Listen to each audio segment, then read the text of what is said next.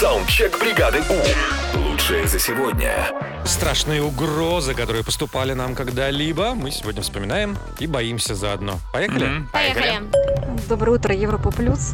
А, Я помню, нашей младшей дочери было где-то 4 года, наверное. Она что-то натворила.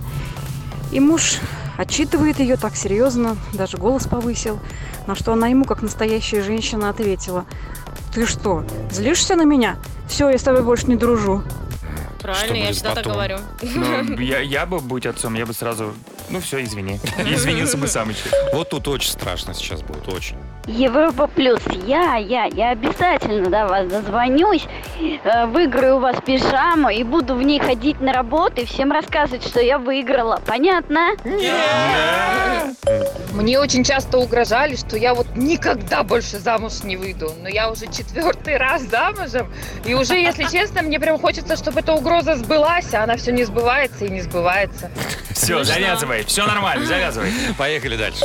А моему сыночку скоро 4 года, и когда он со мной спорит и злится, то говорит, я тебя сейчас побью, вот только размяться надо. Очень забавно и смешно. Только размяться надо. да. Нет, эта фраза сейчас только разомнуть. Тебе повезло и не размятый просто. Папа. Дальше, дальше. Мне мама в детстве говорила, что если буду много врать, то нос вырастет, как у Буратино. Ну, в общем, судя по моему носу, я нормально так завралась в детстве. Саундчек. Отправь свой голос в бригаду У. Завтра утром с 7 до 10 на Европе+. плюс. бригада.